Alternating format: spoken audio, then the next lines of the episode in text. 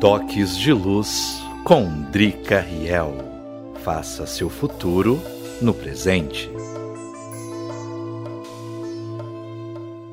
Você é do tipo que fala: Deixo nas mãos de Deus, já está tudo escrito, e o que tiver que ser, será? Então chegou a hora de entender essas afirmações. Claro que é o poder divino que interfere em nossas vidas.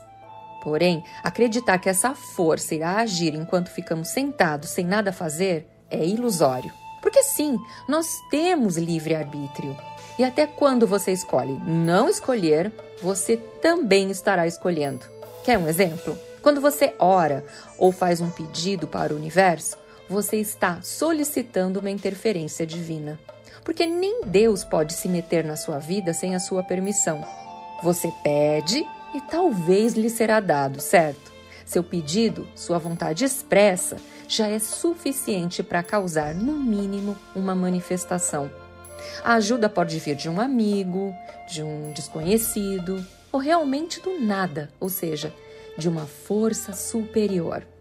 Mas quando você fica inerte e não vai atrás dos seus sonhos, sua vida fica parada. Tem gente que acha que vai conseguir um emprego sentado em frente à TV o dia todo o que é uma escolha ruim, é claro. Deus quer que você haja e faça suas escolhas. Só assim também ele poderá lhe ajudar.